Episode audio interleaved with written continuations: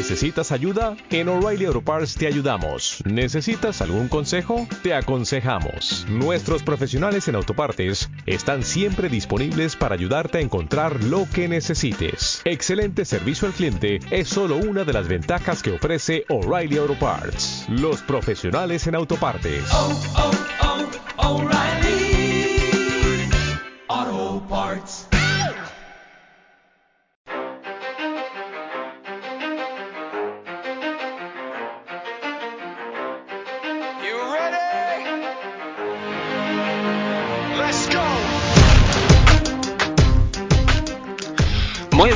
Bienvenidos a un nuevo episodio de Picando el Avispero, el capítulo que es lo mejor que le ha pasado a esta franquicia de Charlotte Hornets desde que Billombo dejó de cobrar 17 millones al año. Es el- nuestro primer capítulo de esta temporada, el primero, bueno, el primero desde que se inició la temporada, que hicimos algunos en pretemporada, y para poder llevar esto bien y no darme a la bebida, me he traído conmigo a mis amigos Sergio Raure, Eh, buenas noches a todos. Muy bien, estoy aquí. Es como siempre un placer. Y bueno, ya te dejo que, que presentes al resto. Muchas gracias. Al hombre detrás de la cuenta de los Hornets Argentina, don Gonzalo. ¿Cómo andan? También como, como Sergio, muy contento de estar participando. Se hizo esperar el, el primer, el primer episodio ya de temporada. Tenemos 19 partidos, así que va a estar bueno porque tenemos material como para, como para charlar. Hay mucho, hay mucho de hablar. Y para eso, qué mejor que Zach Arias. Muy buenas. Hola, ¿qué tal? Un placer estar aquí otro capítulo más.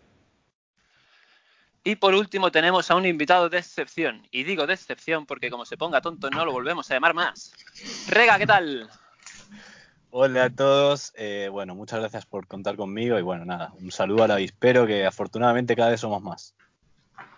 Totalmente, totalmente. Y bueno, no me voy a demorar más. Tengo muchas ganas, pero muchísimas ganas de hablar con vosotros, Sergio. Yo voy a empezar contigo eh, y te digo que hoy, por, por no perder la costumbre y porque ya es rutina, eh, llevamos 19, cap- 19 capítulos, iba a decir yo, 19 partidos ya de temporada. Tenemos de momento, y todo apunta a que va a seguir siendo así, un récord negativo. Eh, estamos fuera de playoff. eh, hemos combinado sensaciones buenas que juntamos ahí, creo que fueron cuatro victorias seguidas. Nos pusimos nos pusimos en récord por, por encima del 50% y ahora hemos perdido, bueno, esta noche hemos ganado, cuando se graba esto acabamos de jugar el segundo partido contra Pacers y lo hemos ganado, hemos ganado dos de los últimos siete. No sé si es eh, lo que tú te esperabas de, de esta temporada cuando grabamos los capítulos de pretemporada, si esperabas un inicio así más dubitativo, más de rachas, o si entra dentro de, de lo, de lo previsto. Bueno, esperaba que el inicio iba a ser algo rocoso. Al fin y al cabo, eh, venía. Es verdad que el equipo se ha mantenido, lo que ser entre comillas, porque perdimos a Dwayne Bacon y, y- y perdimos al grande de, de Billy Hernán Gómez. Pero en general, eh, lo que viene a ser el, el core o la, la base del equipo la seguimos teniendo. Pero sí que me esperaba el, el inicio rocoso por el hecho de que hemos añadido a una, a, una, a una superestrella a la que había que hacer al sistema que estábamos intentando encontrar. Por lo tanto, eh, yo ya lo dije, yo me esperaba que íbamos a empezar, empezar perdiendo los partidos y, perdimos esos partidos. Luego al final acabamos, eh, acabamos ganando contra, contra equipos buenos y perdiendo contra los Grizzlies, por ejemplo, que, que, estaban jugando con un tal Concha. Y, bueno, pues eso, yo me esperaba, yo me esperaba un inicio rocoso con, con sus altibajos, pero sí que sí que ahora al menos todo está empezando a ir un poquito mejor. ¿Tú crees de verdad que está yendo un poquito mejor? Porque para mí, la- o sea, yo no estoy del todo de acuerdo. Creo que las sensaciones, es verdad que, por ejemplo, ya te digo, este último partido contra Pacers estuvo bien, pero hemos, hemos jugado partidos como los dos contra los Magic, eh, que a mí por lo menos me han decepcionado muchísimo y que hemos, hemos cogido aire ganando uno, perdiendo el otro por, por no, no demasiada diferencia, por, por actuaciones estelares, estelares de, Hayward. Yo no estoy tan seguro de que estemos mejorando con respecto a los primeros partidos de pretemporada. ¿Tú lo tienes claro? Yo sí, yo estoy bastante seguro, es- especialmente desde que ha vuelto Zeller, a mí me parece que el equipo ha hecho una mejora, eh, porque tener a, con, mucho, con mucho amor hacia nuestro querido Billombo, pero tener a Billombo jugando 30 minutos al final te afecta. Y, y a mí me parece que eh, especialmente estos dos partidos contra, contra Pacers en los que la rotación ha sido, ha sido más o menos buena. Es verdad que a Hayward le hemos dado casi 40 minutos por partido y un jugador que es propenso a lesiones no debería jugar tanto. Pero las sensaciones por ahora, yo creo, especialmente eh, teniendo en cuenta los dos primeros partidos de esta temporada y los dos últimos que hemos tenido ahora, son, son mucho mejores. Y si comparamos el de Brooklyn también con esta victoria contra Pacers, a mí me parece que jugamos mejor este partido contra Pacers que el partido contra Brooklyn. Ya, ya. Eh, sí, bueno, sí, no. Yo es que sigo pensando que, que, somos un equipo un equipo de rachas, que lo mismo jugamos un partido muy bueno, como hemos hecho el de Pacers, que hacemos, eh, hacemos truños gigantes, como el que ya has dicho de, Memphis, o el que hicimos el otro día contra, o los dos que hicimos contra, contra Orlando. En estos partidos, eh, yo creo que también ha sido bastante clave, y lo hemos hablado bastante, eh, tanto en Twitter como, como nosotros, que el tema de, de la defensa en zona. Eh, yo creo que al principio nos vino muy bien, no lo esperábamos, sobre todo como tú dices, con la, la lesión de Zeller, eh, muchos minutos de Billombo y había claramente, pero muy claramente, un déficit en la defensa interior. Eh, se suplantó, se suplantó, no, se subsanó en gran parte por esta defensa, pero yo creo que esta defensa no termina de ser del todo flexible y, y no llega bien, sobre todo, a cubrir las esquinas en los tiros. Y creo que ahora mismo estamos flo flojeando por ahí. Eh, Zach, tú que eres mi experto táctico de, del podcast, eh, ¿tú cómo ves esta, esta defensa en zona? No sé, igual, igual experto táctico, experto táctico, no sé, igual te has equivocado. Zach, has dicho, ¿no? Soy yo. Ay, si, si no ah. lo eres, te, te puedo despedir. vale, va. Eh, a ver, eh, yo creo que es que podría resumirlo todo, toda mi opinión en, en, en, pero lo comentaré luego. Bueno, eh, me voy a centrar en lo de la zona. A ver, la zona no, no tiene gran misterio, es decir, eh, parece que Borrego mmm, hubiera descubierto, no sé, eh, oro o algo así, metiendo zona de vez en cuando, pero Mm, yo creo que se ha, mm, ha tenido un reduccionismo, un reduccionismo, de estadística, Borrego. Empezamos siendo eh, de las mejores defensas, más o menos, estábamos arriba, y el tío, claro, dijo, ostras, eh, he descubierto oro aquí, ¿no? Pero realmente eso se ha diluido rápidamente. Hemos tuvimos al principio unos partidos que no eran reales, yo creo, evidentemente contra Dallas, mm, me imagino un peor partido de Dallas, eh, o sea, lo falló todo, eh, algún otro partido que ganamos también contra Brooklyn, ahí jugamos un poco mejor, pero bueno, eh, las estadísticas en defensa no eran, no, no, había todavía demasiados partidos como para que fuesen relevantes. Y eso se ha demostrado que ahora mismo, pues volvemos a estar en defensa, tanto en defensa como en ataque, pues ahí como más o menos como estamos en todas las estadísticas, es decir, mmm, me, ¿no? Eh, estamos pues eh, de la colita de, de todos. Entonces él, él, se debió creer que todo estaba funcionando bien y yo creo que a partir de ahí también hizo un montón de cambios porque estábamos bastante mal en ataque. Entonces dijo, la defensa me va bien, yo sigo con esta zonita, que por cierto, eh, evidentemente lo mismo que decíamos el año pasado, eh, para ejecutar bien una zona, igual que la defensa en general, hace falta unas automatiz automatizaciones importantes y seguimos pinchando porque evidentemente tiene que haber mucho movimiento eh, y un movimiento sincronizado entre todos. Entonces, evidentemente, que te cojan las esquinas, también te pueden coger el, el medio. Es una cuestión de que, de que todo el mundo sepa dónde tiene que ir y a dónde tiene que cubrir, porque a veces es el 5 el que tiene que salir a, al perímetro, otras veces es el 3 o el 4, depende de por dónde te mueva la bola. Mm, en fin, no es el problema. Yo creo que él, él, él vio que, que, iba bien en defensa y que en ataque pinchábamos y a partir de ahí pues, empezó a meter a Caleb en vez de a Cody eh, en fin, es, parecía que siempre estaba buscando un poco más jugadores más en ataque. Eh, y el problema, pues ahora mismo estamos viendo que viene siendo también, el, o sea, tanto el ataque como la defensa. Sí. Al final, con todo este rollo, no sé si te he contestado, pero ahí, ahí he dejado yo la opinión.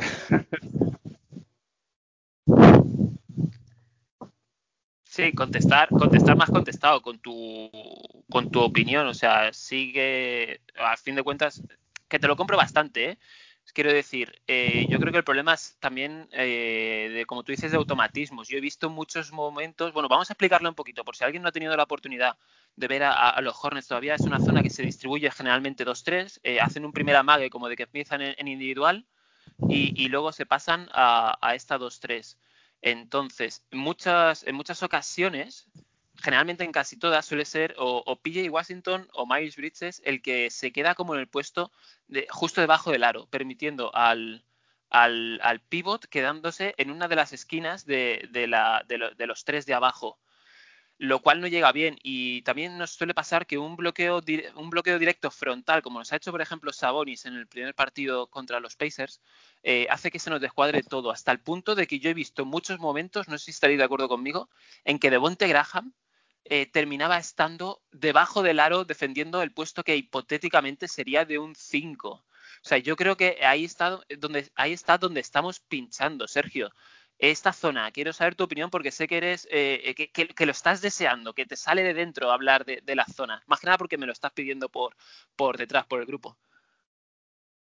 A ver, yo creo que también el hecho de que nuestra zona se viese tan bien cuando la pusimos por primera vez, mm, tampoco es un poquito parte de lo que ha dicho Zach, de, de que pilló desprevenida, pero también creo que es porque jugamos contra equipos que el triple no se le daba tan bien, no tenían el mejor porcentaje de triple, como por ejemplo nos pasó con, con, contra Pelicans. Contra Pelicans nos metieron en el primer cuarto, creo que fue un 70 o 60%, y luego ya bajaron el ritmo y creo que acabaron con 30 y algo, por, 30 y algo de triples.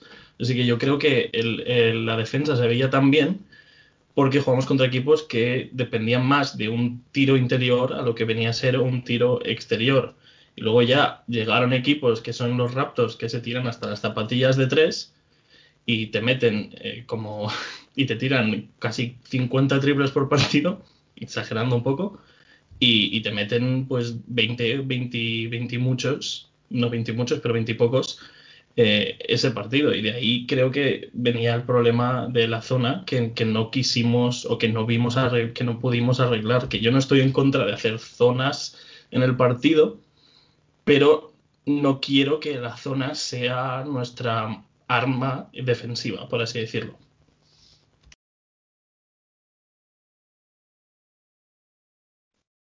Sí, eh, yo quería decir, estoy de acuerdo con el Sergio, solo apuntillar una cosa que sí que es cierto que, que, evidentemente con respecto a la zona, en la estadística somos el tercer equipo que más nos tiran de tres, que lo estamos eh, evidentemente incentivando, con la suerte o la buena defensa del perímetro, cada uno que elija una de las dos opciones, de que somos el, el, o sea, que tienen muy bajo porcentaje en ese tiro de tres. Dejamos tirar mucho de tres y somos el equipo número 18 en, que nos, en porcentaje que nos meten. Ya sea por suerte o porque luego defendemos bien el perímetro, eh, pues eso hace que evidentemente la zona haya funcionado mejor. Sí, a ver, yo no estoy en contra de la zona, que no se me malinterprete. De lo que sí que estoy un poquito en contra, y hablo sin tapujos, es de que pasemos a lo mejor de los 48 minutos que tiene el partido, 43 o 47 en, en zona. O sea, yo siempre he sido muy partidario de la defensa individual, no me escondo. Eh, pero creo que está bien el, el, intercambiar en función de cómo esté el partido. Y creo que eso es un poco lo que nos está fallando, ¿no? O sea, cuando nos llega un equipo como Orlando, que era el peor equipo cuando jugamos contra ellos en acierto de tres y nos mete más de un 50%, es que, es que no estábamos defendiendo bien eso. Es verdad que puedes planear el partido, es decir, hoy podemos plantear una zona porque el equipo que tenemos enfrente no anota de tres, pero es que nos estaban anotando y hacía falta moverse. Yo creo que lo que le está faltando es ese poquito de, flexibilidad. Que también es verdad que viene eh, muy motivado por lo que hemos hablado, el tema de, nuestra defensa interior. Y sobre eso también quería hablar, Gonzalo, eh, nos ha faltado Zeller durante gran parte de lo que llevamos de temporada y Billombo, a mi juicio, simple y llanamente, no da la talla. El hombre lo intenta, es verdad, eh, no se le puede achacar nada, hará muchas risas en, el vestuario y demás, pero Billombo no es un jugador para que esté siendo titular en un equipo y jugando 30 minutos o, o 35 minutos en un equipo NBA. Ahora acaba de volver Cody Zeller, parece que el equipo mejora ahí y quería saber tu, tu opinión sobre si esta llegada de, de Cody Zeller eh, o recuperación, mejor dicho, nos va, nos va a, dar un salto adelante o si seguimos un poquito en la, en la misma miseria. Eh, sí, sí, sí, porque me parece que está todo, todo ese recorrido que, hiciste está, está, muy conectado.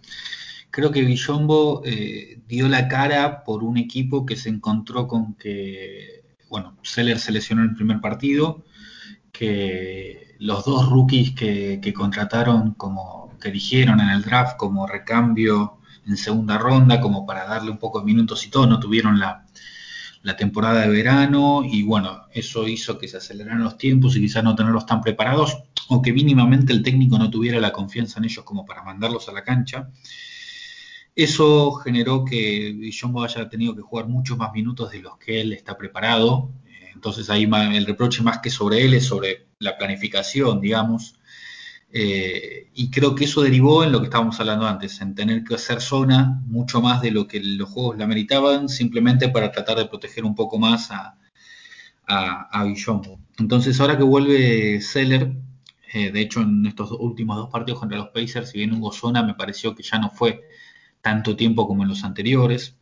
Me parece que los, los minutos se ordenaron un poco más y, y que Seller, sin ser tampoco el, el centro que, soluciona todos los problemas del equipo, tiene, tiene un poco más de, ajusta un poco mejor eh, en un equipo como el nuestro y, tiene un poco más de, calidad, por, por, así decirlo, que, que el congoleño. Entonces me parece que eso resuelve un poco la situación, baja los minutos de, de Bismarck, eh, hace que ayer, por ejemplo, se vio algo en la rotación que me pareció lindo, que fue que la primera opción de centro, una vez que salió que salió Seller y que era el principio de la segunda unidad, fue PJ de 5 para darle también minutos de, small ball. Entonces me parece que eso va, ajustando y va haciendo que, el equipo ande mejor. Y acá vuelvo un poco lo que dijo antes eh, Sergio. Yo en los últimos dos partidos con Pacers, con esta vuelta de Seller y con el ajuste en la rotación, principalmente el, de Monk por los Martin, eh, veo un equipo que tiene las piezas un poco más aceitadas y que, puede ir mejor de, esta irregularidad que igual por ser un, equipo joven siempre va a tener. Pero me dejó mejor sensación eh, la vuelta de Seller y el ajuste en la rotación de lo que veníamos teniendo antes. Y lo, más destacable de todo, eh, para ya hacer el cierre de mi participación, me parece que es el tema de las asistencias. Desde el primer partido, que es un equipo que se pasa muchísimo la pelota, muchísimo más que el año pasado, seguramente ahí hay, mucha influencia también de, de la Melo, pero más allá de la Melo, todos están pasando muchísimo la pelota, incluidos PJ y Mais. Y bueno, eso me parece que sí es, un aspecto en el que se avanzó, para también ver la mitad de vaso lleno. Sí, eh, me parece muy interesante esto que me dices, Gonzalo, y lo voy a hilar para, echarme yo también un poquito de flores. Vosotros sabréis, eh, no sé si quien nos está escuchando eh, me, habrá oído, pero vosotros, por desgracia, o para vosotros, os ha tocado. yo me cansé el año pasado de decir que lo que principalmente necesitamos, más incluso que este, que este pivote interior, que, bueno, pivote interior, vamos, es un poquito redundante, pero bueno, me, me lo permitís era, necesitamos sobre todo un generador secundario, porque eh, se había dedicado un poquito más a, tirador y, sale ganando tanto él como el equipo con esta versión.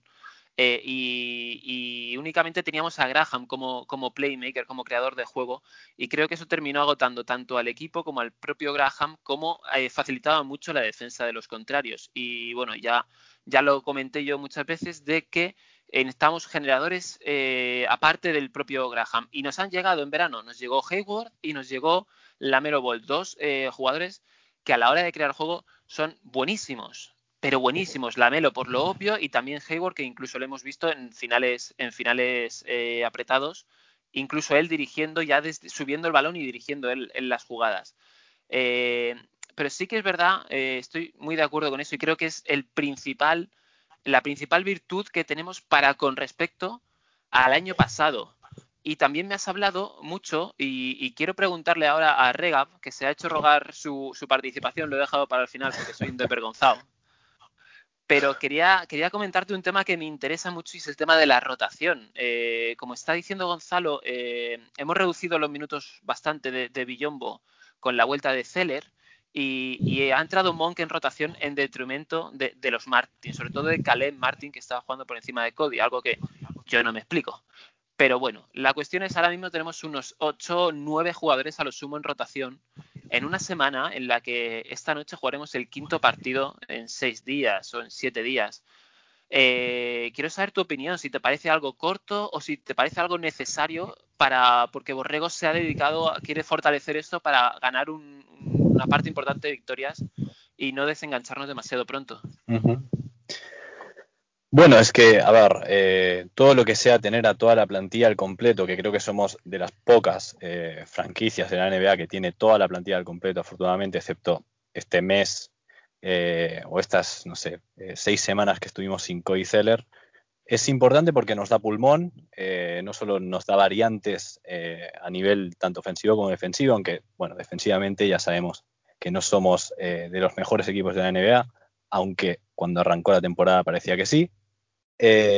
Para mí es muy importante la vuelta de Monk, recuperar a Monk, eh, sobre todo después de todo lo que, todo el pasado y todo, todo lo que se viene contando con Monk, que, bueno, sobre todo nos da, me parece que un jugador que tiene muchísima calidad y que eh, estamos esperando que explote. Siempre decimos lo mismo, siempre esperamos que explote, pero eh, me parece que en, este equipo donde además es un jugador que no tiene tanta responsabilidad, que puede entrar como, no como sexto hombre, porque el sexto hombre de momento está claro que es Lamelo, pero sí como darnos ese bagaje, sobre todo ofensivo, que para mí no tienen ni Cody ni Caleb Martin, eh, me parece que nos puede dar muchísimo más juego y muchísimo más, sobre todo hacer el juego que si nuestro juego ya es vistoso de por sí, por, por los pases de Lamelo, por, eh, no sé, eh, los mates de, de Bridges, me parece que Monk te da también un poquito de frescura y también es un jugador que te permite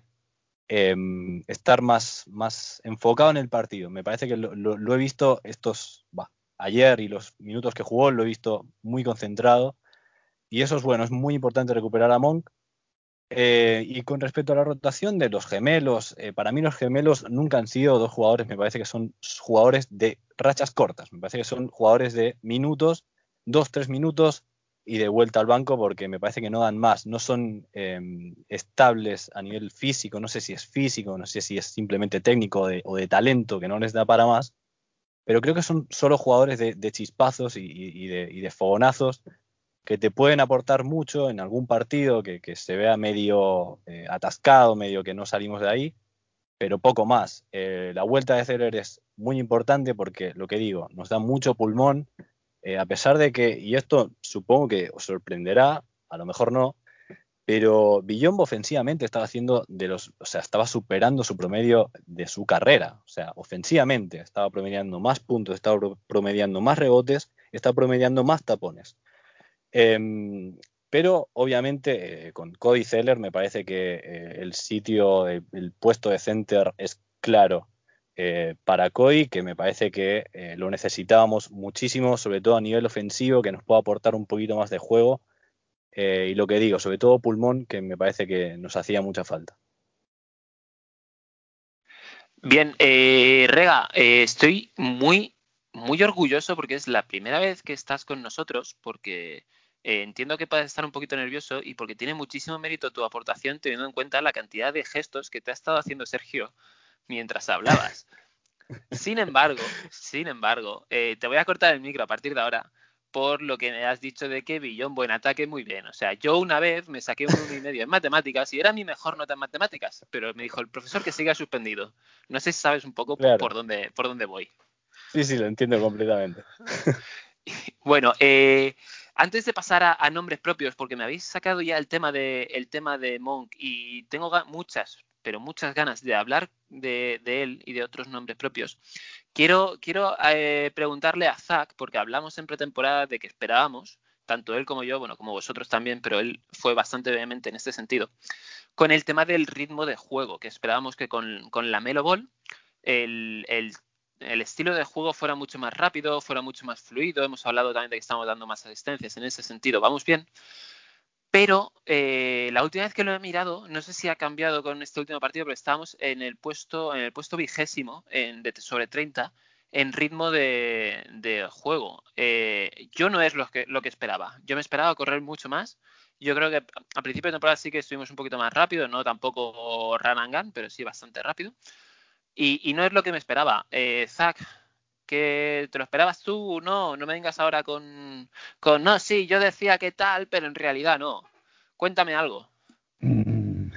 Pues mira, es cierto que en ritmo estamos el, el puesto 20 aproximadamente. Y, y es que hay, hay una. Realmente en el equipo hay, hay paradojas por todos lados. Y es que parecía en, eh, en el draft que íbamos, que habíamos elegido a, nuestro jugador de futuro, donde íbamos a basar todo el juego a su estilo, que evidentemente es de ritmo rápido, de run and gun. Lo que pasa que luego eh, Michael Jordan tuvo un capricho y entonces trajo a nuestro mejor jugador, que es Hayward. Y está pasándose pues mucho tiempo en pista. Y Hayward y el run and gun no es que sea. Es un poco como el agua y el aceite, ¿no? A Hayward le gusta más el, el- juego más parsimonioso, incluso cuando él, lleva la pelota, pues es un poco más tranquilo. Entonces yo creo que mm, eh, en los- tanto tiempo Hayward en, en- pista y, y absorbiendo de- evidentemente como debe ser eh, la mayoría de- del juego de, eh, del equipo, porque está siendo el mejor del equipo, evidentemente, pues, pues ha hecho que no, que no, que no, ha- que no podamos eh, hacer ese, ese, ese juego de, de ritmo rápido que, que tanto le viene bien a la Melo. De hecho, creo que, no recuerdo bien, pero creo que el que el, jugador individual que tiene mejor ritmo o, ma- o mayor ritmo es, es Bridges, que sí que es cierto que cuando se mete y coincide con la Melo y, y hay, hay contraataques, etcétera, pues sí que es el que, el que más o menos desarrolla un juego que era el más esperado. Pero yo creo que básicamente no es tanto el ritmo porque, porque la llegada de Hayward, evidentemente, pues eh, no, puede, no, podemos, no podemos hacer ese, juego tan rápido. Me hablas, me hablas de Hayward y, y- yo si te, la verdad me esperaba que me hablaras de Borrego. O sea, yo es que creo que el tema de ritmo no viene tanto por, por Hayward, qué condiciones, sino porque es a lo que se quiere jugar desde, desde la banca. Porque tú me hablas de un jugador que sí que es probablemente el más importante, pero tenemos a, a la Melo Ball, como bien has dicho, a Miles Bridges, a, a lo diré, a Devonte Graham, a Terry Rozier, a incluso ahora está empezando a, volver a meterse Monk, eh, son jugadores de, ritmo físico, son jugadores con que, que- que cuanto más vertical es el juego, ellos más disfrutan. Entonces, mm, bueno, mm, no estoy yo tan seguro de que sea un único jugador el que condicione, condicione tanto, sino que sea algo que venga más desde, desde la, desde la cancha. No sé, no sé si hay más gente que esté de acuerdo o en desacuerdo, o sea, esté más de acuerdo conmigo o contigo, no sé. Gonzalo, ¿tú eh, de parte de quién estás? Sí, hay, hay una cuestión. Primero es una forma de aprovechar que somos uno de los cuatro o cinco equipos más jóvenes de, la liga, lo cual eh, no es una relación directa, pero hace suponer que podés correr bastante. Eh, creo que Lamelo y Hayward ayudan, pero además hay, una cuestión muy clave que noté en casi todos los partidos, y es que apenas te- nos meten un- una canasta, el que está abajo de la, nuestra saca muy rápido para tratar de encontrar eh, sin que se arme el equipo rival. Eh, no es, es una cuestión que se repite en todos los partidos, no es una casualidad o una vivada de algún jugador, sino que evidentemente es un- una cuestión del equipo y que trata primero de, hacer una conversión rápida y si no lo puede hacer ya después organizar una ofensiva. Pero la primera intención es agarrar descolocado al rival y creo que es el ritmo que se le está tratando de, imponer, como decís vos, desde, el cuerpo técnico, teniendo a veces jugadores. Quizás en otro momento no es que Borrego no lo haya querido hacer, sino que no tenía los jugadores en cancha, tenía un equipo más, más veterano, con Marvin, con, con Kirk Gilchrist, con, bueno, con todos los que ya sabemos, con Batum. Eh, y ahora con este equipo joven que se encontró, con un líder como Gordon, trata también de, aprovechar esa faceta de, jugar rápido y- y también para el que hay muchos comentarios, hemos visto en estos 19 partidos, ser un equipo que es más lindo de ver, por lo menos para el aficionado de afuera. Nosotros sufrimos como perros por ser simplemente fanáticos de los Hornets, pero, pero creo que es un equipo mucho más de más ritmo, más divertido. Así que sí, comparto que, que pasa más por una decisión del cuerpo técnico que por, por una cuestión individual de los jugadores. A ver, yo, yo solo quería aclarar, yo cuando digo que evidentemente es por Hayward, eh, Hayward no, no decide el ritmo del equipo, evidentemente es el cuerpo técnico el que, el que decide, pero se decide por, por tener a ese jugador que es Hayward. Y además, inconscientemente siempre Hayward, aunque esté marcado un poco más de ritmo, que no, lo, que no creo, pero siempre inconscientemente va a ir a su estilo de juego, que es un poco más pausado. De hecho, con la minutada que está, que está teniendo, pues se le nota en algunos partidos, evidentemente, que le pasa factura. Incluso muchas veces cuando tiene que defender en la esquina, triple de la esquina, o va al perímetro, pues se le nota que va, eh, pues va porque tiene que ir, pero va al trote y levantando el brazo. Es decir, que evidentemente eh, pues no es, eh, o sea, está, está, está fatigado y se le nota, pero vamos, que, me refiero a que evidentemente es el cuerpo técnico, no decide unilateralmente Hayward que yo voy a bajar aquí el ritmo. A veces inconscientemente seguramente lo haga, pero sí que es cierto que el cuerpo técnico ve más o menos los jugadores. También el año pasado tuvo que bajar el ritmo, yo creo, Borrego hacia, hacia la segunda parte de la temporada por el juego interior nuestro, porque Cere tampoco es que sea una, una bestia, una bestia física y, y Villombo, yo creo que también lo, lo, lo bajó un poquito por, por subir y, y por, por, esos contraataques que parecía que llegaban sin oxígeno los, los pivots. Pero vamos, eh, lo que solamente aclara ese, ese punto. Entonces, ¿tú crees que si hoy, por ejemplo, se, se lesiona Batum, o sea, Batum, wow, eh, Hayward, anda que no hay diferencia. ¿En qué estarías pensando? es que lo tengo muy, muy dentro. Eh, si seleccionara Hayward, por ejemplo, para, para un mes, que esperemos que no, pero bueno, nunca, nunca se puede descartar, ¿tú crees realmente que el ritmo de juego crecería bastante, no? Yo creo que, que Borrego debe jugar según los jugadores que tiene. Y, y, evidentemente, si Hayward desaparece, tiene que cambiar el estilo de juego, porque nosotros estamos jugando para Hayward. De hecho, el estilo de juego de Hayward es un poco eh, anti moda NBA, digamos, no el triple y a un milímetro de la canasta, sino que Hayward se tira muchísimos tiros de media distancia, incluso 3, 4 metros, hace jugadas ahí, y que podría parecer que no toca, pero precisamente cuando todo el mundo está jugando a triple y a un milímetro de la canasta, pues la ventaja puede ser jugar ahí también. Entonces está, está anotando muchísimo desde esa posición. Es decir, eh, el cuerpo técnico yo creo que, debe adaptarse a los jugadores que, están jugando. Sí, sí, eso, eso es totalmente cierto. Eh, Hayward está, está, tirando muchísimo más de, de, dos puntos, digamos, tanto de media como de, de corta distancia, que de triple. Eh, voy a pasar ahora, si os parece, a la ronda de nombres propios y para no perder un poquito el hilo, Vamos a empezar por, Hayward. Eh, Rega, te va a tocar a ti ahora para no hacerte esperar tanto. ¿Qué, ¿Qué, opinión te merece este fichaje? Desde mi punto de vista, es el mejor fichaje que llevamos desde, yo creo que desde Al Jefferson, por teniendo en cuenta que Kemba fue en el draft. Eh, hacía mucho que no teníamos un jugador así, y incluso sonando para, para el All-Star, eh, tiene sus opciones como uno de los eh, como uno de los suplentes, como titular está claro que no. Pero, pero me gustaría saber tu, tu opinión. Sí, sin duda para mí Hayward es un grande, no es un descubrimiento porque ya sabíamos qué jugador era, pero no sabíamos cómo iba a volver después de la lesión tan, las lesiones graves que tuvo en Boston. Eh, pero sin embargo creo que eh, no, a lo mejor no nos está sorprendiendo, pero sí nos está dejando una, una grata experiencia con viéndolo jugar. La verdad que eh, para nosotros lo que nos aporta, porque no son solo los puntos, yo creo que es un jugador que a pesar de que su juego es mucho eh, media distancia y, triples, eh, sobre todo creo que lo que mejor tiene para mí es la selección de tiro. Creo que no es un jugador que abusa mucho de sus, de sus tiros, eh, de ahí sus porcentajes, que son, la verdad que son tremendos, son de jugador all-star sin, sin, ningún sin ninguna duda, al menos para mí. Em, y para mí es un, es un aporte muy significativo al equipo porque porque nos permite eh, eh, contar con, con, un jugador al que darle la pelota cuando queme.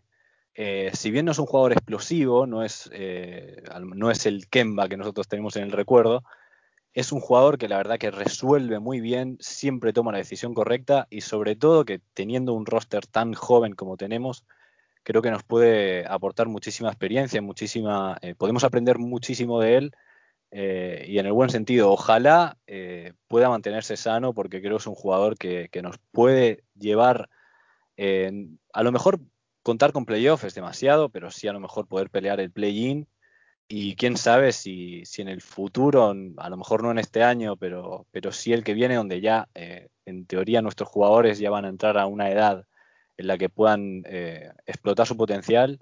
creo que Hayward es un, es un gran fichaje. Eh, no hablo de su contrato, incluso hasta para mí me parece que, que lo merece porque me parece que después de Kemba, sin, sin ninguna duda, para mí es el mejor jugador que hemos tenido.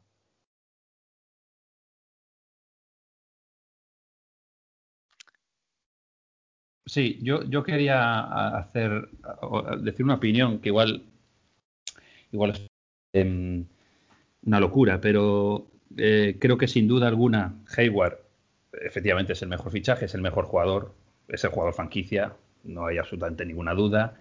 El equipo juega para él prácticamente. Eh, líder en muchas estadísticas, incluso top en, en, la liga. Pero sin embargo, eso que dirías el cromo, el cromo, o jugando al, al 2K, si yo incluyo a Hayward, fíjate cómo sube mi media, yo creo que es, está siendo la base de los problemas que tenemos, porque eh, un fichaje como este, con la pasta y el contrato que tiene, pues yo creo, ya lo puse en su día en Twitter, eh, la presión que ha venido de repente de la gerencia seguramente a Borrego y de Borrego a los jugadores, pues creo que estamos, cometiendo la mayoría de los errores, bajo mi punto de vista, por culpa de, tener a Hayward, que no debería ser así, porque deberíamos aprovecharnos de Hayward. Pero yo creo que toda la presión, la falta de oportunidades a los más rookies que han venido, la falta de minutos a jugadores que creo que podrían tener más minutos. O sea, eh, el juego, el nerviosismo de Borrego de intentar ganar como si solo hubiese, la liga durase dos partidos. Parece que está jugando cada partido como si, si perdiese, lo, o sea, se está jugando el puesto, parece, en cada partido.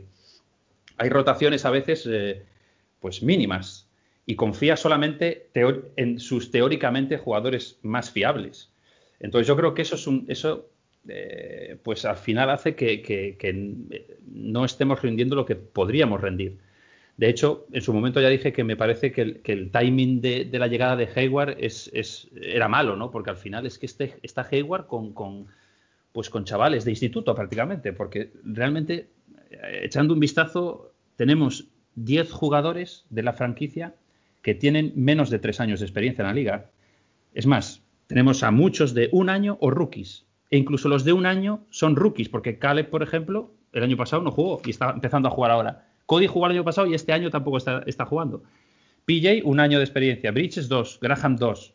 Monk lleva tres y no jugando mucho.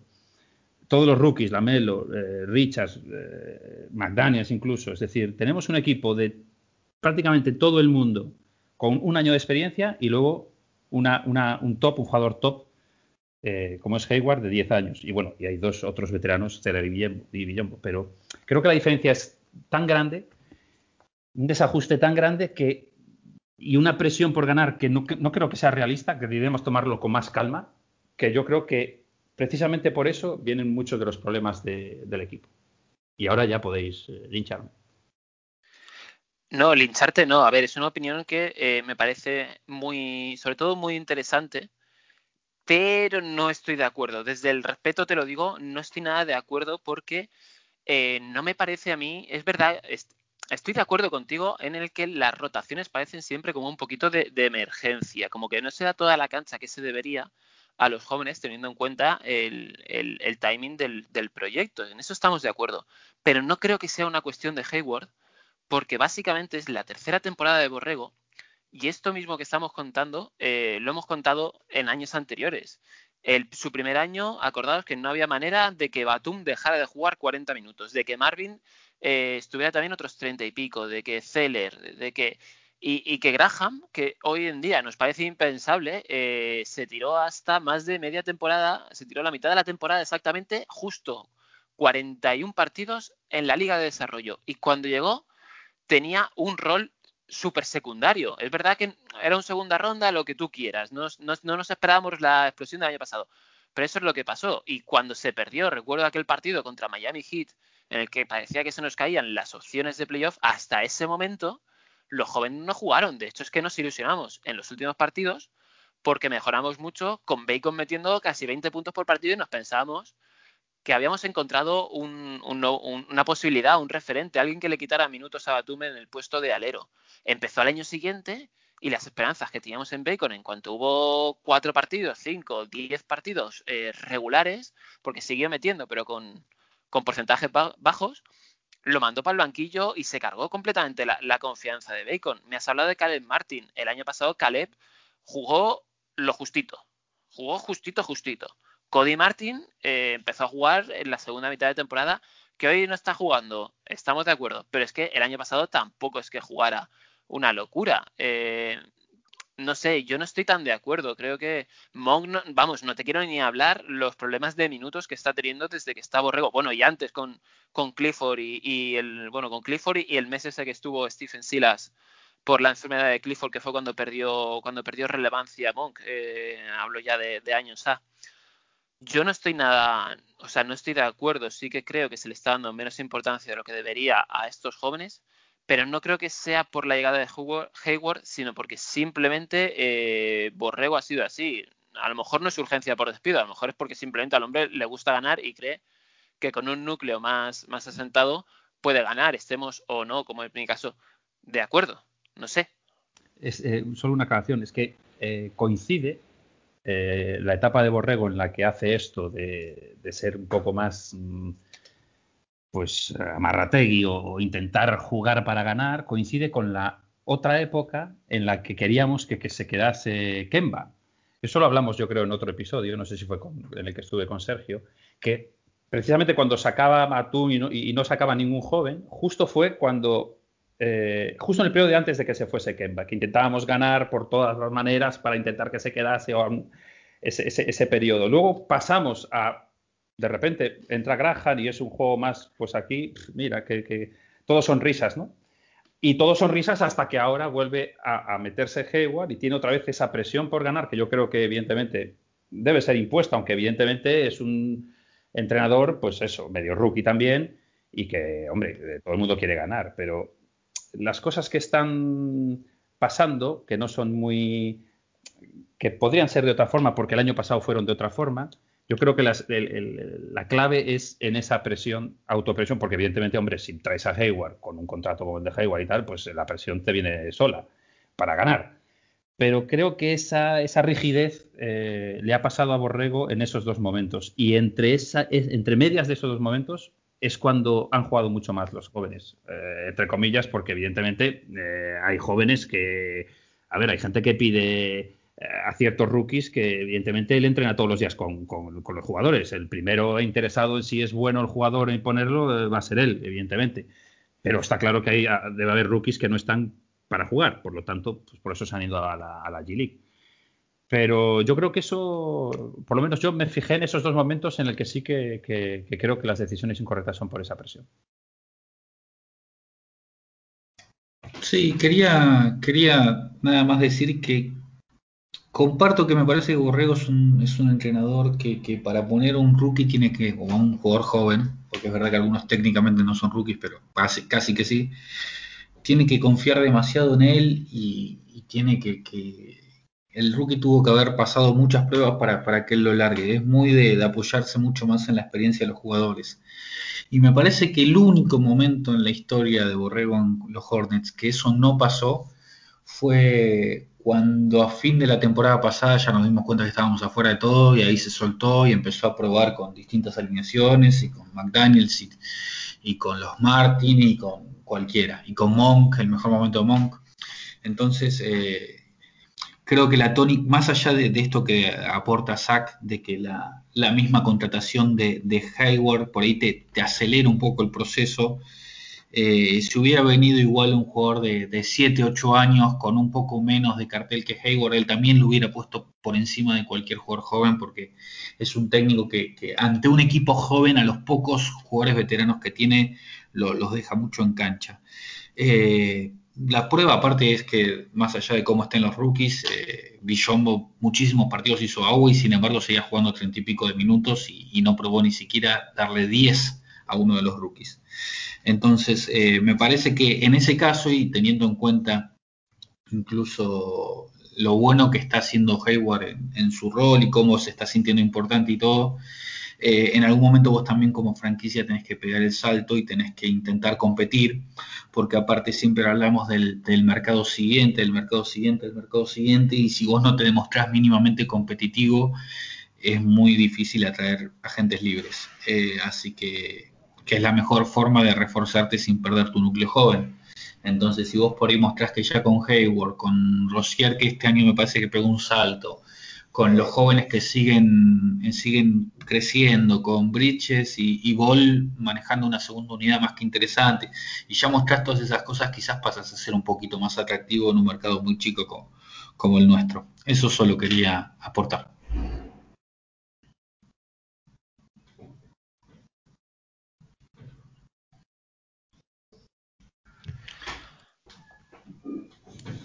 Sí, eh, a ver, es que lo estamos hablando desde un punto de vista como si, como si competir fuera algo malo. O sea, a ver, sé que no quieres decir eso, ni muchísimo menos, eh, Zach, pero es que lo que quiero decir es que mmm, me parece bien que tengamos urgencia por ganar. Eh, yo sabéis que no soy nada partidario del tanking y que un entrenador, aunque, es que aunque estemos, en, aunque estuviéramos en tanking, quiero decir, un entrenador tiene que, tiene que querer ganar y tiene que hacer todo lo posible y coger y decir, es que si no gano, me voy cabreado a casa, estén jóvenes o estén veteranos o me da igual, yo lo que quiero es ganar.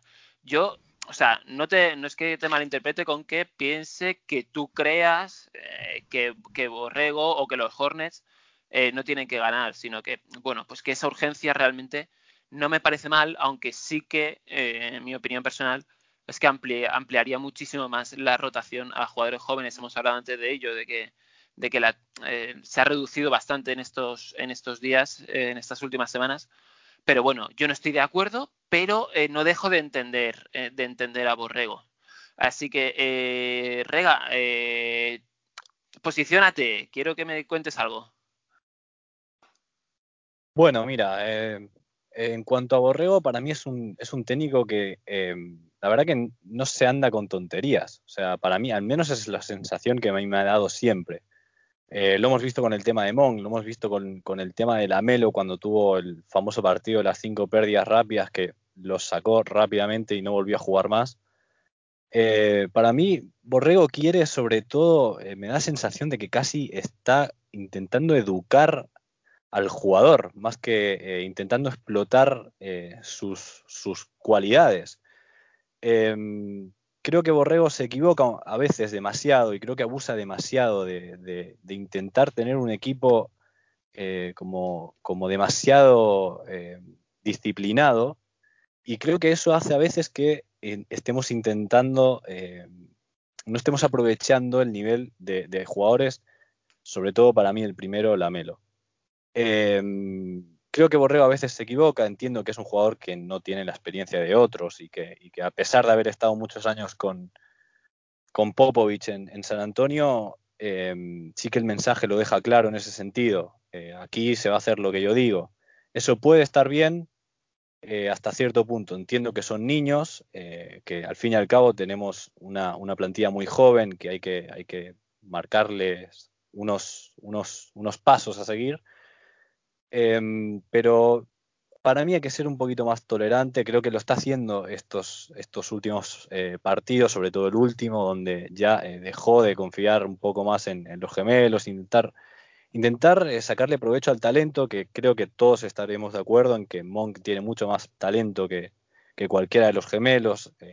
La desaparición de McDaniels, cosa que para a nosotros creo que nos parece algo extraña eh, porque no venía jugando tan mal, eh, excepto algún partido que sí que estuvo más o menos eh, fallón, pero Borrego lo dijo antes de empezar la temporada, que los minutos aquí se los iba a tener que ganar cualquiera. Evidentemente no es lo mismo decírselo a un niño que lleva dos años en la NBA que decírselo a jugadores como Hayward, como Zeller o como Biombo, y creo que abusa de eso. Eh, a pesar de eso, creo que hay que darle una oportunidad a Borrego. Creo que, eh, bueno, vamos a ver. Creo que Borrego también entiende mucho, a veces, aunque parece que no lo está gestionando bien con Hayward en cuanto a los minutos. Eh, creo que es un, entrenador que busca más el, largo plazo, más que resultados a corto plazo, aunque también los busca y busca tener intensidad, creo, en los partidos. Creo que es un, es un técnico, un entrenador que busca más los resultados a, largo plazo. El tema Borrego a mí me parece, me parece un tema interesante, la verdad, porque Yo quiero darle esa oportunidad, pero a medida que ha pasado la temporada, excepto por estos últimos dos, incluso hasta tres, cuatro partidos, incluyendo los de Magic, no me ha dado muchas esperanzas. Y yo creo que Borrego tiene el problema de que intenta ser dos personas a la vez. Intenta ser el coleguilla de los, de los titulares y el coleguilla de, todos en general también, pero a la vez intenta ser muy disciplinado con los jugadores, como has dicho tú, Rega. Y creo que hay mucho conflicto entre eso y se queda a medio camino y como que no consigue establecer lo que es él como entrenador, porque al ser pupilo de Popovich, creo que el, el ser disciplinado viene ya de por sí, pero tampoco es Popovich, por así decirlo. No, no creo que sea mal entrenador, pero tampoco creo que sea eh, un, genio como es Popovich.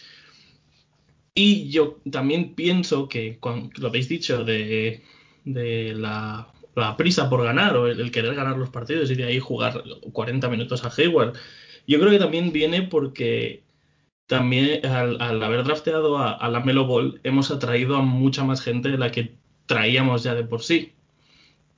Y estamos intentando, por así decirlo, que esa gente se quede a vernos, eh, al ver el equipo y eh, hacer un equipo más atractivo. Y eso se consigue ganando. O sea, casi nadie, excepto nosotros, queremos ver un equipo que pierde. Bueno, a ver, habla por ti. Yo tampoco quiero ver que mi equipo pierde. O sea, quiero decir, yo por lo menos no tengo ese, ese retrasa, retrasadismo, eh, no te sientas ofendido, pero vamos, yo quiero ver a Hornets y quiero que gane, no quiero que pierde, que pierda, sí, pero, sí, pero claro, bueno, pero... vale, tú, cada, Sí, a ver, sí. cada uno tiene sus gustos. a ver, yo quiero, obviamente, yo quiero que Hornets gane. Pero también es que somos de Hornets, ¿sabes? Ya. No, nos, no, no nos hemos hecho un fan de un equipo que gane mucho. No sé si entiendes dónde voy con esto. Estamos acostumbrados totalmente. Vamos, vamos con otro tema que quería, bueno, lo hemos comentado, quería comentarlo ahora con vosotros, con el tema Monk. Eh, Sergio, yo sé que tú eres muy, muy, monquis, muy monquista, no te me vayas lejos. Eh, primera mitad de temporada, bueno, primera mitad no, de los 19 partidos que llevamos, unos 16 partidos en los que Monk, como aquel que dice, no ha hecho acto de presencia, nos preguntábamos por él, dábamos por hecho que al final de temporada su marcha era segura, si no antes, si encontrábamos comprador antes, pues ya, pues mira, blanco y en botella y de repente eh, está jugando.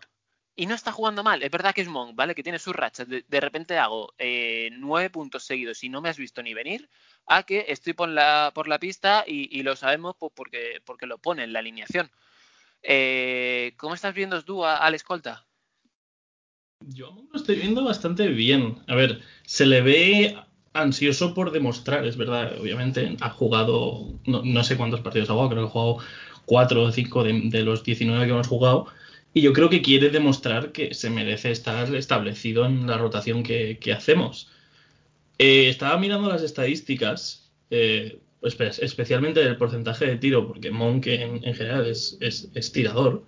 Eh, y Monk lo que ha hecho por ahora en cuatro partidos, creo que tenía un 46% de, porcentaje de triple. Así que ese, esas rachas que tenía, creo que las que por ahora, obviamente, cuatro partidos no son muchos, cuatro o cinco partidos no son muchos, no es una, no es una, una buena eh, referencia, pero sí que es verdad que con 46% está muy bien. Inclu incluso el primer partido que jugó, que jugó ya sus cinco o seis minutos, no el minuto que jugó cuando, cuando íbamos perdiendo de 30, eh, creo que metió 3, eh, 3 de 4 en triples. Es decir, yo creo que ha mejorado lo que viene a ser su inconsistencia y también creo que Borrego está metiéndolo más en la rotación y se está intentando adaptarlo al, al, al nuevo juego. Y una cosa que, que, poco se habla de Monk también, porque de Monk hablamos mucho de su, de su, de su capacidad anotadora, pero es verdad que Monk a mí me parece un, un, un pasador, o un, no, no pasador, pero sí que tiene una visión de juego mejor de la que la gente se piensa. Y bueno, ahí lo dejo porque no puedo decir mucho más. A ver, eh, te compro el, el, discurso en su gran mayoría, pero no entero. Estamos de acuerdo en que probablemente la principal virtud de Monk sea, sea su capacidad para anotar eh, de lejos, porque tiene un rango de tiro muy alto y porque eh, tiene mucha, mucha velocidad armando el tiro, cuando menos te lo esperas eh, en gatilla. Pero no creo que sea que podamos encasillar a Mon como un jugador eh, orientado al tiro de larga distancia. Es verdad que sus porcentajes están siendo francamente buenos, mejor que eso, incluso un 46% de sobresaliente, pero eh, es un jugador con muchísimos recursos en ataque. Estamos hablando de que es top 3 de la plantilla y lo digo sin ningún tipo de duda, junto a Hayward y, Lamelo. Y tengo dudas sobre cómo ordenar a estos tres en lo que a talento eh, para jugar a baloncesto se refiere. Es un jugador que sus muelles, hablamos mucho de, de, de Bridges por su físico, por cómo salta y por cómo la hunde, pero yo estoy segurísimo de que el mejor físico que tenemos ahora mismo es Malik Monk, por, por sobre todo a nivel de salto. O sea, esa manera que tiene de, llegar tan arriba con su estatura, incluso en estático, es algo absolutamente asombroso. También es, o sea, yo eh, sí que creo que sea un buen pasador, un jugador que pasa muy bien, tiene habilidad para el pase, pero creo que lo que no sabe bien es un poco lo mismo que le pasa con el tiro cuándo pasar, a quién pasar y, en, qué, circunstancias. Es muy de tirar sobre bote, de pasar sobre bote cuando el partido no lo pide. Creo que el problema es su lectura y este año está mejorando bastante. La versión de Mon que yo estoy viendo es una versión más, más seria y que a mí personalmente, que también lo voy a decir, no soy una opinión eh, objetiva, es muy subjetiva, yo soy muy fan de Monk y creo que este equipo eh, a grandes rasgos lo necesita esa, esa parte. Pero, joder, eh, me esperaba un Monk ya más fuera que, dentro del equipo y me está sorprendiendo y creo que es la mejor noticia que, nos podía dar estos, estos últimos partidos. En este sentido estoy contento, Gonzalo, no sé tú, pero yo estoy contento. Sí, sí, eh, me tuvieron que soportar bastante en el grupo haciendo catarsis sobre por qué Monk no jugaba y encima en una rotación que era de 9, de 10 jugadores y seguía quedando afuera.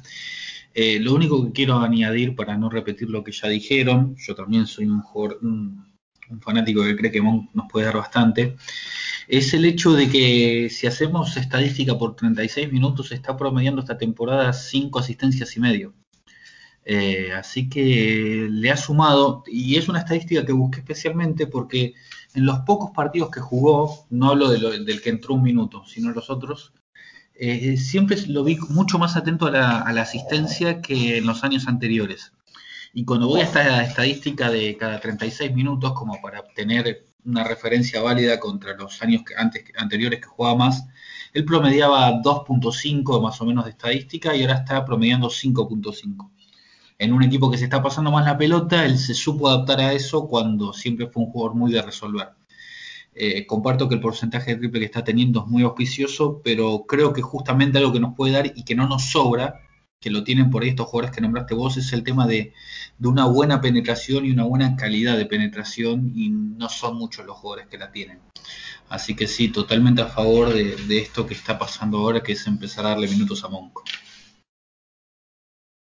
Y bueno, yo quería añadir a lo que ha dicho Adri de que se le ve más serio. Yo creo que, francamente, Malik Monk ha madurado tras lo que pasó a final de temporada, al final de la temporada pasada, su suspensión, y, en general también el no haber jugado estos partidos. Yo creo que esta, esta experiencia que ha tenido, excepto por la semana que estuvo ahí de Diva, que quería más minutos, que se lo dijo al, al, al, periódico, al, periódico, joder, al, creo que era el Observer, eh, yo creo que él ha estado serio, él se lleva muy bien con todo el equipo y él, y él se ha dado cuenta del error que ha cometido y ha dicho, hostia, pues si quiero jugar, maduro. Y, gracias a estas a esa situación en la que se ha encontrado, que, tampoco es una gran situación en la que encontrarse, hemos conseguido a un monk más serio y a un monk que, que, que de verdad quiere participar o quiere, quiere jugar en el equipo. La verdad es que somos unos santos de cuidado ¿eh? con nuestros jugadores. Monk lleva seis partidos, 11 minutos de media. Lleva tres años con nosotros. Problemas antideportivos. Y nosotros estamos como si fuese, como si estuviésemos haciendo el scouting de un jugador del draft. Yo me veo dentro de tres años grabando evidentemente este podcast, y diciendo lo mismo de Monk, pero con seis años de experiencia, con seis partidos y once minutos de media, y decir algo que sí que se le ve, pero que el, cementerio está lleno de esta gente. O sea, yo ya no espero nada de Monk. Es decir, a a partir de ahora, pues mira, lo que, lo que dé, pues aleluya. Pero, joder, ¿cuánto tiempo vamos a seguir esperando a Monk? Me pregunto yo. Cuando lo demuestre de una vez, o sea, cuando yo hago un scouting de draft, puedo decir todo esto. Pues mira qué físico tiene, sí, joder, tiene tiro, tiene, es, atlético, es físico, joder, es la hostia. Pero coño, después de tres años, después de no demostrar, después de tener algunos problemillas, después de tal, pues mira, oye, eh, perfecto, cuando se ponga las pilas, pues aquí estaremos apoyándole, pero joder, me cago en la leche. Yo de verdad tengo que ser crítico porque estamos hablando todo de teoría. Todo de teoría. Ahora, también me dices, hombre, es que joder, eh, en vez de Monk está jugando Caleb o está jugando tal. dices, coño, pues mira, pues en vez, de, en vez de meter en la rotación a otro jugador que igual puede tener, parece que tiene menos talento que Monk, pues coño, ¿por qué no jugar con Monk y a ver qué pasa otra vez, ¿no? A ver, darle otra oportunidad. Pero, hombre, de ahí a decir, yo qué sé, yo ese 46, claro que sí. Y Richards es el que mejor eh, rating ofensivo tiene del equipo. Es decir, yo qué sé, yo mm, tengo que ponerme aquí crítico, porque es que lo de Monk es un, es un, es un vamos, es eh, nuestro mayor talento, pero, pero ahí está, de, de aguador. El problema de Monk que yo veo que, que tenemos es, estoy totalmente de acuerdo con Zack en, en muchas cosas de las que ha dicho, porque es verdad que estamos esperando a Monk y llega un momento que dices, bueno, ya basta, ¿hasta cuándo vamos a estar así? Eh, el problema que tenemos con Monk es que no podemos esperarlo más. Su contrato termina, eh, hay que tomar una decisión, o nos lo quedamos y le seguimos dando oportunidades. El problema es que en base a qué, porque al fin y al cabo sí, vemos que condiciones, por, condiciones tiene hasta potencial de, de poder ser un gran jugador en la NBA.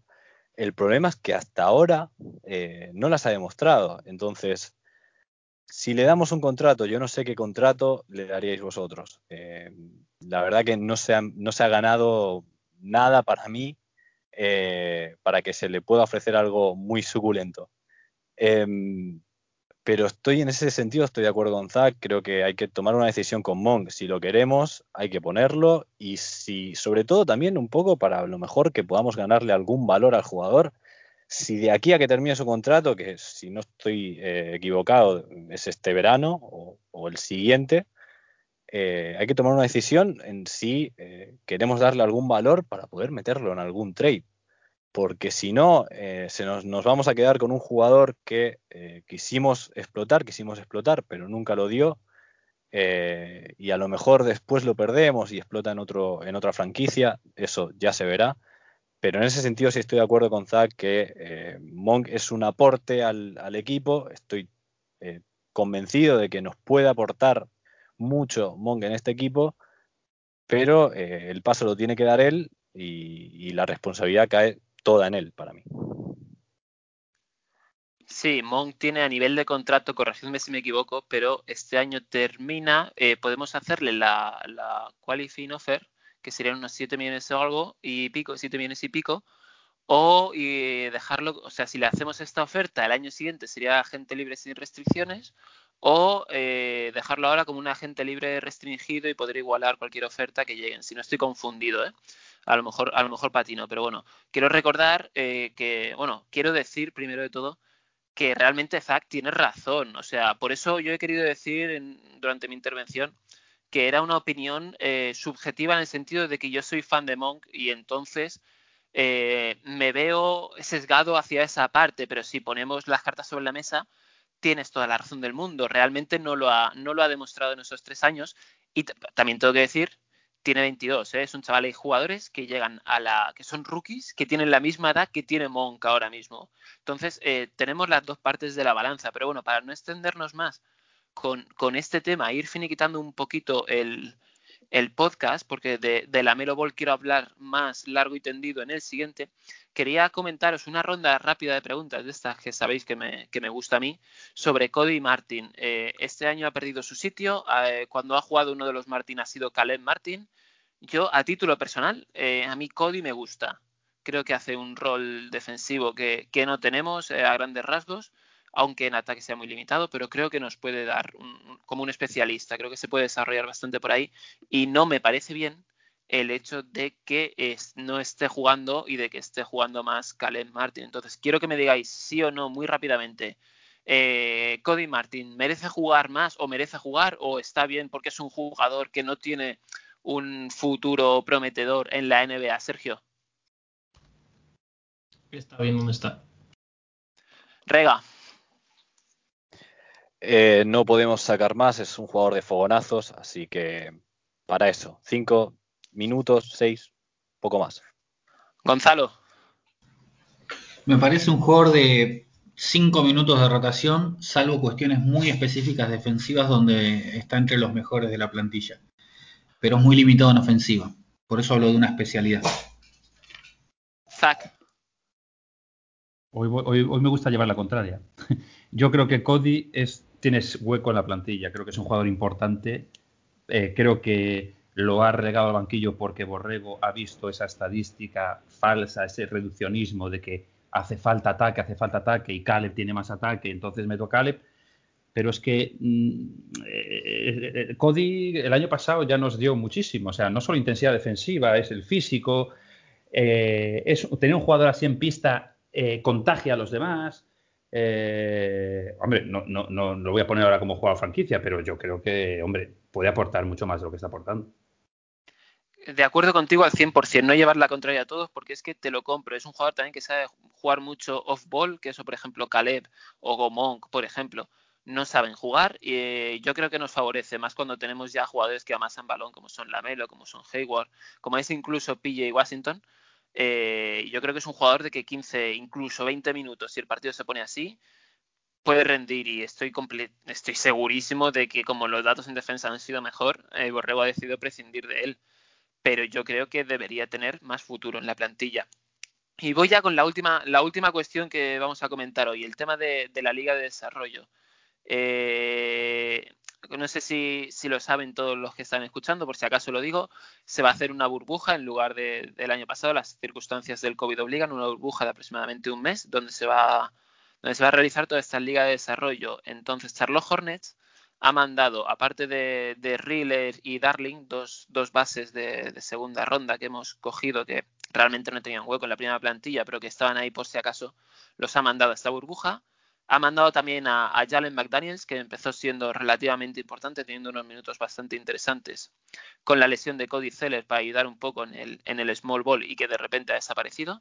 Y también a los dos pivots que hemos escogido en segunda ronda, tanto a Venom Carey como a eh, Richards, aunque a Richards ahora lo han, lo han traído de vuelta, creemos que para chupar banquillo, por lo menos eso creo yo, porque se nos ha dado oportunidad con teniendo solo a Bien Bosano, no lo va a hacer ahora, pero bueno, quiero saber qué, os parecen estos movimientos. Vamos a la intención de la franquicia es ganar la, la G-League y ser últimos en, en la NBA o, creéis que realmente son jugadores que están verdes y que no y que no tienen hueco, Gonzalo.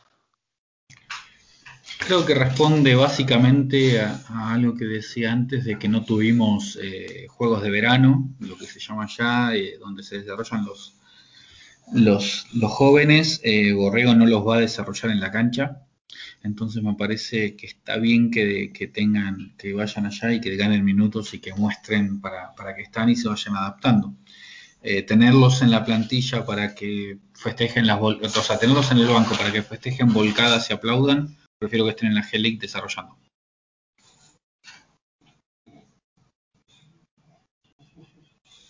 Quedó Vale, ahí. sí, sí. Eh, perdona, Rega, te he cortado. ¿Qué me ibas a decir? Eh, no, no, o sea, para mí nada, eh, me parece muy buena, eh, muy buena opción mandarlos a, la G-League, un poco por lo que dice Gonzalo. Eh, no tuvimos Summer League, así que son jugadores que eh, lo mejor que podemos hacer es darles minutos, no con el objetivo de ganar la G-League, porque no creo que ninguna franquicia tenga como objetivo eh, ganar la G-League, sino simplemente es más formar a esos jugadores para que el día de mañana se pueda contar con ellos en la NBA, así que me parece perfecto. Me cuesta un poco el, el caso de McDaniels me cuesta un poco entenderlo porque era un jugador que sí que estaba en plantilla, que empezó con el equipo y que tampoco creo que lo, esté, lo- que lo estuviese haciendo tan mal. Em, pero, pero bien, o sea, es, es una, una opción muy buena y me parece perfecto que se haya, que la NBA pueda haber eh, ofrecido esto de la burbuja y, y montar algo así para, para que jugadores tan jóvenes que todavía no tienen sitio en la NBA eh, lo, vayan adquiriendo a medida que van jugando.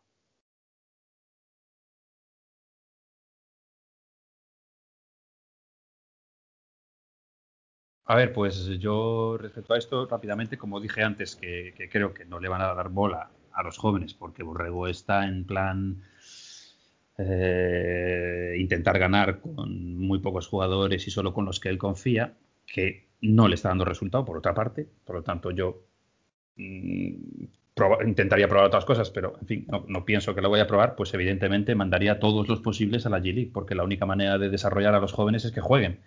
Y para mirar a los demás desde el banquillo, pues evidentemente no, no van a mejorar demasiado.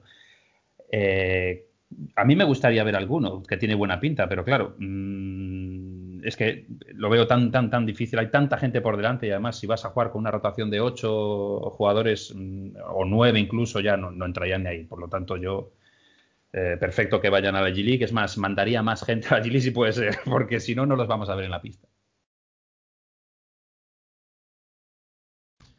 Eh, Yo quería decir, el equipo de Greensboro Swarm, o sea, el, afiliado de la, de la G League, a mí me gusta mucho, pero sí que es verdad que haría un cambio y es McDaniels por Caleb Martin. Y es simplemente porque yo creo que, que McDaniels, como ya hemos dicho, ya tuvo su, su periodo de, de- de- de Greensboro, al igual que, al igual que, que lo tuvo Caleb. Sin embargo, yo creo que a, día de hoy, si, si tuviésemos que tirar de banquillo, yo creo que nos aportaría más eh, McDaniels de lo que nos aportaría Caleb Martin. Y bueno, vosotros ya sabéis que yo de los dos pivots que hemos, que hemos drafteado esta segunda ronda, yo prefiero a Nick Richards antes que a, Vernon, a Vernon Carey, pero, pero, y- pero obviamente no van a jugar, así que me parece bien que los dos estén, que los dos estén jugando en, en, en- en el afiliado, la verdad. Hablar Menos de mal. Darling. Iba a decir, menos mal, Sergio, que este podcast se nos ha hecho más largo y ya no queda nadie para escucharte hablar en inglés. Eh, así que nada, antes de despedirme, la última, rapidísima, todos. Eh, me vais diciendo una nota de lo que eh, de lo que os ha parecido este primer cuarto de temporada, Zach.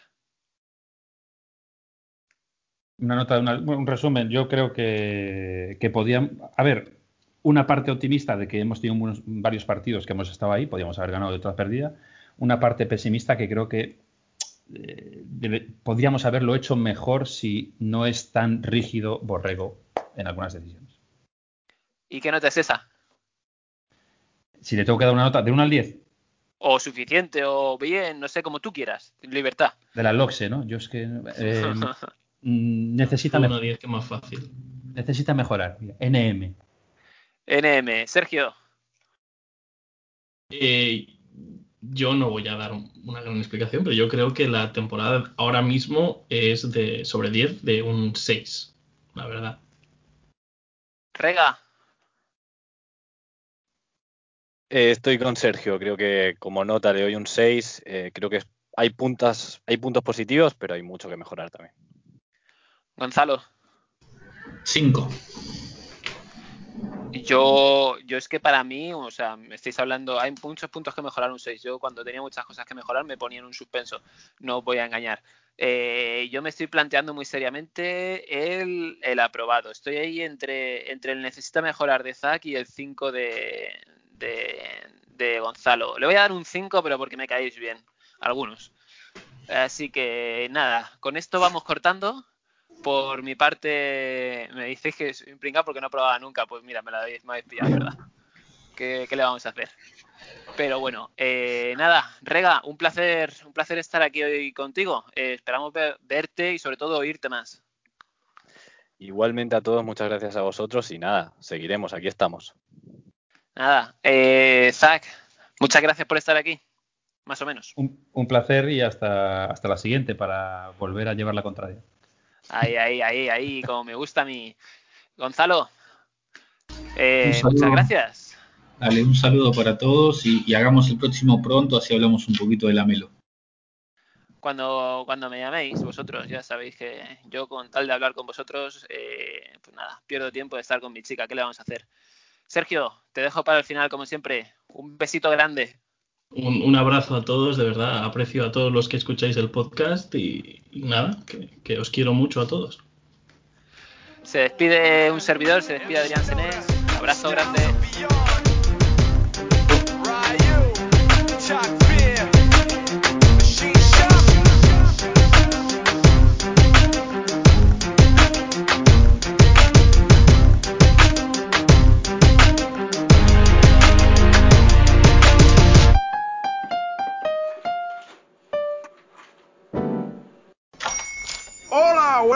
Pana. Buenos días, bienvenido a Sherwin Williams. ¡Ey! ¿Qué onda, compadre? ¿Qué onda? Ya tengo lista la pintura que ordenaste en el ProPlus app. Con más de 6.000 representantes en nuestras tiendas listos para atenderte en tu idioma y beneficios para contratistas que encontrarás en aliadopro.com. En Sherwin Williams somos el aliado del PRO.